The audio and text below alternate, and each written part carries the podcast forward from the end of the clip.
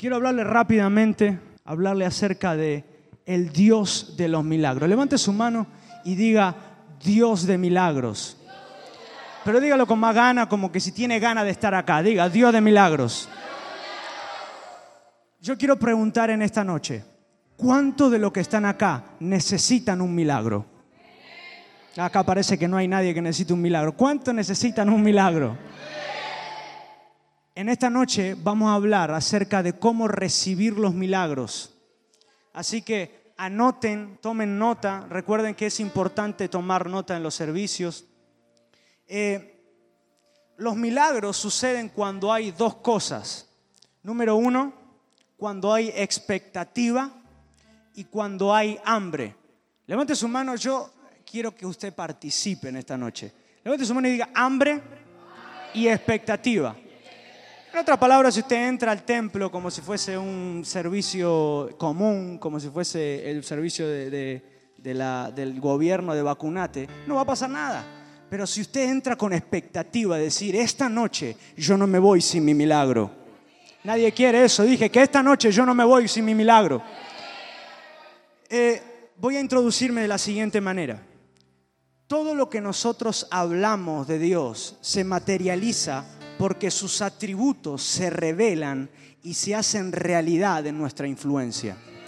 Cuando nosotros proclamamos, diga proclamar, el nombre de Dios en diferentes atributos, esa función divina se derrama en nuestra influencia. Por ejemplo, si yo hablo de un Dios sanador, Dios me va a sanar. Si yo hablo de un Dios prosperador, Dios me prospera. Si yo hablo de un Dios sobrenatural, lo sobrenatural actúa. Pero si usted tiene un Dios mitológico, el Dios mitológico va a estar ahí. Por eso es que vemos gran cantidad de creyentes hoy en día que están sentados en la iglesia 50 y 60 años. Y usted me dice, ¿por qué pasa eso? Porque nunca se les ha revelado los atributos de Dios. Así que quiero que le diga al que está a su lado, atributos de Yahweh, dígaselo. Eh, si usted llama al Dios de las finanzas, Él te va a prosperar. Si usted llama al Dios Padre, Él te va a dar su paternidad. Si usted llama al Dios de guerra, Él te va a dar la fuerza para la guerra. Si usted llama al Dios de justicia, Él va a hacer justicia en los lugares donde no hay justicia. Si usted llama al Dios, al Dios eh, de los ángeles, Dios manda sus su, millones de ángeles a, a, su defensa. Entonces, pero mucha gente no se le ha revelado que hay un Dios de milagros. Diga conmigo, Dios de milagros. Pero dígalo con más ganas, diga Dios de milagros. ¿Cuántos necesitan un milagro en esta noche? Levante su mano. ¿Cuántos me dicen yo en esta noche necesito un milagro? Levante su mano.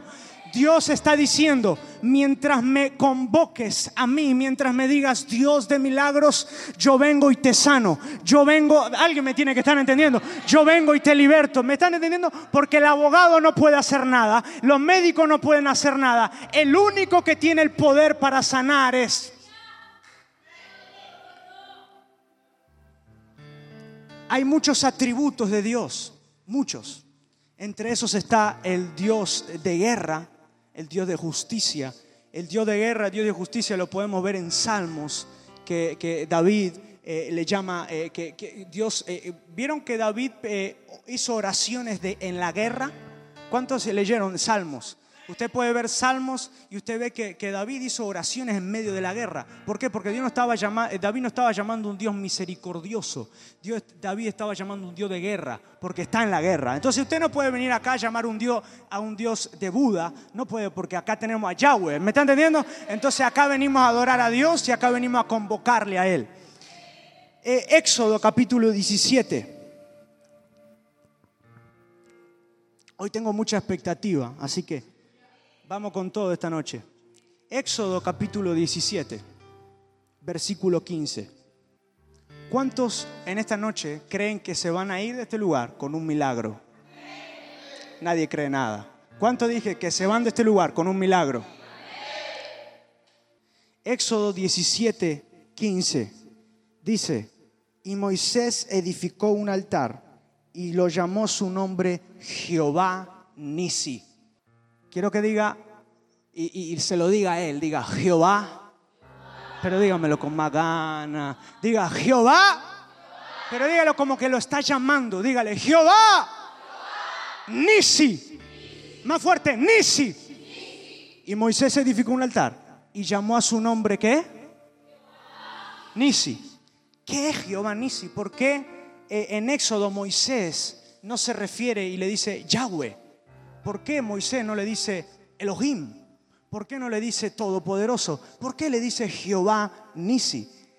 Jehová Nisi se traduce literalmente del hebreo como un atributo de Dios que es el Dios que hace milagros. Nadie está entendiendo en esta noche. Usted, yo que usted estaría diciendo un amén. Moisés no estaba llamando a cualquier Dios. Moisés estaba llamando a un Dios de milagros. Moisés estaba diciendo, yo edifico un altar y llamo un Dios de milagros. Llamo a un Dios que restaure mi casa, que restaure mi familia, que restaure mi finanza. Usted no puede esperar, no puede esperar que Dios, el Dios de milagros, venga si usted tiene una actitud pasiva. ¿Saben cómo identifico a una persona pasiva? Viene al altar acá a la iglesia y, adora a Dios pasivo se, duerme en la adoración, se duerme en la alabanza, pero una persona que está activa en el mundo espiritual levanta su mano y dice, Jehová, pero dígamelo, Jehová. Ahora supongamos que usted tiene que construir un altar. Y yo dije, ¿cuánto acá necesito un milagro? Me levantaron toda la mano. Yo también necesito un milagro. Cuando usted ore, no ore a un Dios, de, no ore a un Dios, por ejemplo, de guerra si necesita un milagro. Cada vez que se va a dirigir a Dios, a ver si me están entendiendo, cada vez que se va a dirigir a Dios en un área específica, ore por el nombre que le corresponde. ¿Me están entendiendo? El problema es que esto no se enseña en la iglesia y tenemos una cantidad de creyentes hoy que ora y, no ve la obra de Dios. Y dice, pero ¿por qué no? Porque no convocaste al Dios en el área específica que lo necesitas. Entonces, ¿qué es el Dios Nisi? Es el Dios que hace milagros. Se traduce en hebreo como Jehová Nisi. Los milagros son un ámbito sobrenatural. Diga ámbito sobrenatural. Es un portal divino con ángeles designados para suplir tu necesidad. Por ejemplo, si te falta un órgano, viene un ángel y te trae el órgano. Si te falta, si te falta vender una casa, Dios, trae, un ángel para mover todo y que se venda esa casa. ¿Me están entendiendo? Si te falta una parte del cerebro, Dios eh, viene un ángel y te trae la parte del cerebro, porque es un portal abierto divino. El problema es que tenemos una cantidad de creyentes tan pasivos hoy en día que no sabe identificar entre un Dios que puede obrar en la familia a un Dios que hace milagros. Entonces yo quiero que le diga, Jehová Nisi, Vamos, dígaselo. Jehová Nisi. Obra en mi vida. Obra en mi familia.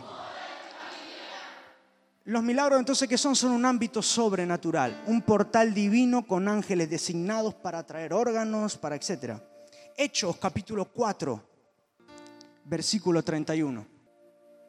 Hoy, estamos en una atmósfera de milagros. ¿Cuánto sienten la atmósfera de milagros? Siento como algo que hay mucha gente que tiene que romper estructuras religiosas acá y tiene que decirle Jehová ni se obra. Cuando hubieron orado, el lugar en que estaban congregados tembló. ¿Qué dice? Y todos fueron llenos del Espíritu Santo y hablaron con denuedo la palabra de Dios. Quiero que se queden con el primer párrafo. Cuando hubieran orado, el lugar que estaban congregados, ¿qué pasó? ¿Qué pasó? es lo mismo que nosotros estemos orando acá y el lugar empiece a temblar. Dios me habló de lo siguiente. Dios me habló que Dios iba a levantar una generación, no solamente de jóvenes, sino de matrimonios, de mujeres y hombres que iban a hacer temblar con su oración. Nadie está creyendo nada. Dije que cuando una persona se pone a orar, cuando una persona empieza a guerrear en el espíritu, empieza a ver algo en el mundo espiritual que empieza a temblar. Y ves que tu familia es sacudida, ves que tus hijos son sacudidos. Y usted dice, ¿por qué? Es por tu oración. Yo te animo en este día a que llames a Jehová Nisi. Dígale, Jehová Nisi, aquí estoy para que obres. Se acceden a diferentes tipos de milagros. Número uno, milagros físicos, es decir, Dios, te falta un órgano, Dios te lo crea. Eh, te falta un pie, Dios te lo da. Te falta milagros creativos, milagros sobrenaturales. Número dos, milagros financieros, milagros familiares y milagros territoriales. Tenemos una gran cantidad de creyentes hoy en día que tienen los físicos, los financieros y los familiares, pero nunca adquirieron un terreno propio. Viven de prestado. ¿Me están entendiendo? Entonces, son cuatro áreas que son la señal de una persona que actúa Jehová Nisi. Una persona que tiene finanzas, una persona que está sana físicamente, lo que papá hablaba, ¿se recuerdan? Una persona física, sanamente física, familiarmente ganó a toda su familia y territorialmente tiene terrenos. Yo quiero profetizar en tu vida, a ver quién me lo toma, que en este 2021 conseguirás el terreno de tu casa. Nadie me está creyendo esto. Dije que en este 2021 conseguirás el terreno de tu familia. Ya no vivirás más de prestado. Ya no vivirás más de, préstamo en préstamo. Dios te está diciendo, yo te daré el terreno propio que necesita de tu casa. Que ¿Me están entendiendo, iglesia? El pasivo, el pasivo, la persona pasiva, esta palabra le choca. Porque dice, ah, Dios me va a dar un terreno a mí. No entiende que su Dios es grande y como su mente es tan finita, dice, no, con esto ya es suficiente. Yo quiero decirle, Dios es grande, nada es suficiente con Dios. ¿Cómo accedo a la dimensión de los milagros? Marcos 9:23. Estoy, estoy encendido, muchachos, así que acompáñenme, enciéndanse, no sé, algo tiene que pasar. Eh, Marcos 9:23. Dice, Jesús le dijo, si puedes creer, el que cree, todo es posible. Quiero que le diga que está a su lado, este 2021, todo te será posible. Dígale, los terrenos que no conseguiste, los vas a conseguir. Los trabajos que no conseguiste, vamos, profetícele a su hermano, los vas a conseguir. Dígale, yo profetizo sobre tu vida, dígaleselo. Que este 2021 prosperarás como nunca antes en tu vida. Ah, le estuvo profetizando ahí, ¿eh? Bien. ¿Cómo accedo a la dimensión? Es proclamar. ¿Cómo accedo a la dimensión sobrenatural de los milagros? Teniendo fe en Jesucristo de Nazaret. Nadie tiene fe en Jesucristo, acá creen en, no sé. Dije que el que cree en Jesucristo tiene el acceso para entrar a los milagros. Una persona que no tiene milagros en su vida, que vive pasivamente, ¿conoce ese tipo de personas que todo es por, por es todo jugado? o sea, llegan al límite siempre de todo. ¿Lo conocen a ese tipo de personas? Que es todo jugado. Llegué, pero estuve raspando. Siempre tienen esa frase. ¿Por qué? Porque nunca se les reveló el, Jehová Nisi. Jehová Nisi, cada vez que hace un milagro, te lo revela.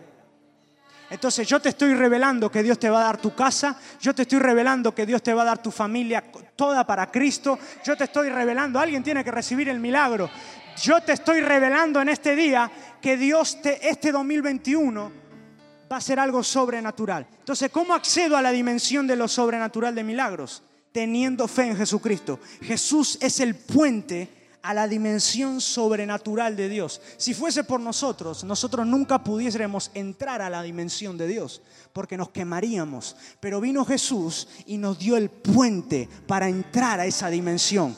Eh, eh, los milagros en el Antiguo Testamento eran milagros solamente de, Dios a la tierra. Pero cuando vino Jesús, nos dio la autoridad para nosotros hacer milagros. ¿Me están entendiendo? Entonces Jesús vino y Jesús hizo milagros como hombre. Levante su mano y diga como hombre. Jesús vino a hacer, Él hacía milagros. Cada, cada lugar que Él recorría, Él hacía un milagro. Cada lugar que Él entraba, hacía un milagro. Cada vez que Él no podía ver una persona enferma que le tenía que orar, que le tenía que sembrar. Y tenemos una generación de creyentes hoy que ve a un necesitado y lo pasa por al lado. Teniendo en cuenta que usted tiene el poder de los milagros, ¿Cuántos me dicen hoy, ve un necesitado y yo te prometo que le oro y se sana? Nadie acá es sobrenatural. Dije que, ¿cuántos me dicen, yo veo un necesitado en la calle y le voy a orar y se va a sanar? ¿Cuántos me dicen eso? Necesitamos que la iglesia entre en este ámbito. Mi papá me dijo, hijo, quiero que hables para que la iglesia se meta en el ámbito de los milagros. ¿Por qué? Porque muchos de ustedes entraron en una pasividad y vinieron acá como si fuese una iglesia católica. Quiero decirle que esta no es una iglesia católica. Esta es un, perdón, esta es una iglesia sobrenatural. Esta es una iglesia que hace milagros. Hay, hay testimonios acá gente que se sanó de cáncer, gente que se, les creó órganos nuevos. Hay testimonio, lo que pasa es que nosotros no lo contamos, pero hay testimonio acá de personas que tenían problemas en la sangre y se sanaron. Gente que estaba en el hospital muriéndose y se sanó. Y usted sigue, sigue pasivo. Tiene una casa de paz, llame a los enfermos y sana hermano. Nadie me está entendiendo. Dije que si tiene una casa de paz, tráeme los paralíticos. Tráeme la gente que está necesitando. Te falta un corazón, yo te voy a orar, Dios te lo va a crear al corazón. Te falta un órgano, Dios te va a crear el órgano. Eh, nosotros, en nuestro modo, nunca podríamos haber entrado en esta dimensión de Dios porque nos estuviésemos extinguido. Dios es tan grande, Dios es tan, es, es tan infinitamente interminable que nosotros con nuestra fuerza humana nunca hubiésemos podido operar en su poder. Por eso Jesús trajo un 10% de Dios y nos dio a nosotros. Porque si nos da el 90% nosotros nos, morimos. Los milagros son la manifestación de Dios. Y ahora esto va para el religioso. La persona que niega los milagros niega literalmente la existencia de Dios. Así que usted si me dice, yo no creo en milagros, yo no creo en milagros. Acá no hay de esos. Pero puede cruzar el pensamiento de decir, no es mucho, no es demasiado exagerado la forma que está hablando Lautaro. Eh, eh, por ahí puedes ver. No es demasiado exagerada la forma que tiene de hablar por los milagros. Quiero decirle que usted está negando la existencia de Dios y no hace milagros. Haga milagros. Jesús le dio la autoridad en la vida dice que cuando Jesús vino a la tierra, Él nos dio autoridad, como dijo mamá, para pisar escorpiones, para hacer milagros, para formar discípulos, para ir al mundo y ganar el mundo. ¿Me está entendiendo? Gane, disipule, sane enfermo. Hay una, hay una persona enferma de cáncer en su casa y, dice, no, vamos a llevar al médico. No, no, no, espera, voy a ir a orar yo a ver qué pasa. Hay una persona que tiene eh, eh, problemas en la sangre, voy a orar a ver qué pasa. Yo sé que Dios recrea ADNs un evangelio sin milagros es un evangelio sin poder. Es decir, que es un evangelio pasivo, es un evangelio religioso, es un evangelio natural. Si no hay demostración, si no se mueve una mosca, entonces no hay poder. Pero cuando una persona está encendida en el fuego, alguien me está entendiendo, cuando una persona está encendida y dice, ah, y te van a tratar como loco, porque muchos de ustedes lo que me están viendo ahora me están tratando como loco quiero decirles, soy loco. Y bien loco soy, porque creo en los milagros que Jesús dijo que hagamos. El 90% de la iglesia de Cristo hoy en día niega los milagros. Viene a la iglesia, adora, escucha la palabra y se va. Pero nunca tiene una demostración en su vida. ¿Por qué? Porque no se les ha revelado esta dimensión. Cuando usted entra en esta dimensión, el carnal actúa de la siguiente manera. Marcos 6, 49. Cuando usted entra en la dimensión de los milagros en su casa de paz, entra en la dimensión de los milagros en su vida propia, en la vida natural, cuando está caminando en el colectivo, el carnal, el religioso, mira, hace esto, miren esto. Viéndole a Jesús, los discípulos, ellos andar sobre el mar, pensaron que era un fantasma. Y le gritaron, versículo siguiente, porque todos le veían y se turbaron. Pero enseguida habló con ellos y le dijo Jesús, yo me imagino a Jesús en esa situación, tened ánimo muchachos, no temáis, yo soy sobrenatural, ustedes no. Porque ¿qué hace el religioso? cuando usted empieza a obrar en los milagros, te ve como un fantasma, te ve como alguien loco, alguien desquiciado. Yo estoy desquiciado. Estoy bien loco, tengo la cabeza dada vuelta, porque yo quiero ver gente que se sane de cáncer, yo quiero ver gente que se sane de... que la gente que esté muriendo en el hospital, yo la quiero ver levantada. Yo sueño con una generación, una iglesia que vaya a los hospitales y lo vacíe. Yo, ¿Me están entendiendo? Yo quiero que vengan las ambulancias acá a pedir, vengan a sanar a la gente, porque nosotros no podemos. Ay, qué, qué loco. Es que tenemos una, una generación tan acostumbrada al mensaje light, al mensaje de y Jesús era un hombre de amor, de misericordia. Jesús era un hombre de amor, de misericordia, pero estaba loco por los milagros. Porque Él venía de los cielos con un ADN. Si usted no tiene ese ADN, no se le revela. Alguien me tiene que estar entendiendo. Que te burlen y que te traten como un fantasma. Ah, vos haces milagros. Quiero preguntar en esta noche, ¿cuánto de lo que están acá, me dicen Lautaro, yo necesito un milagro. Nadie necesita un milagro. Yo necesito un milagro. ¿Cuánto necesitan un milagro en su vida? Un milagro financiero, un milagro físico. Ahora, quiero preguntarle otra pregunta. ¿Cuántos de ustedes me dicen, yo conozco a un familiar que está enfermo? 1, 2, 3, 4, 5, 6, 7, 8, 9. Casi 15 personas conocen gente que está enferma y todavía no se les ha movido un pelo para ir a orarle ustedes tienen el poder. A ver si se les entra, como dice papá, en la cabeza. Ustedes tienen el poder para hacer milagros. Yo les quiero hacer un desafío. A la persona que está enferma, en esta semana vayan a orarle y traigan el testimonio a casa que se sanó. Nadie quiere orarle a nadie. Dije que cuando vayan a orarle a la persona que está enferma y díganle, yo voy a orar por tu vida te vas a sanar y vas a ir a testificar a la iglesia de los milagros. ¿Alguien me está entendiendo, iglesia? ¿Cuánto necesitan un milagro financiero? El milagro financiero viene en la dimensión del estar harto. Es lo que hablaba yo con Lucas, mi amigo. Estábamos hablando y nos entró una desesperación santa por prosperar. Cuando usted no se le desespera nada, nunca va a prosperar. ¿Cuántos necesitan un milagro físico de lo que están acá? Levante su mano. Milagro físico en su vida personal, algún problema, algún problema en su, en su, cuerpo. Levante su mano sin miedo.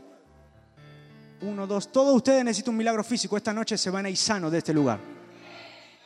¿Cuántos necesitan un milagro familiar? ¿Cuántos de ustedes no tienen, atienen a su familia que no está en Cristo? Levante su mano. Póngase de pie.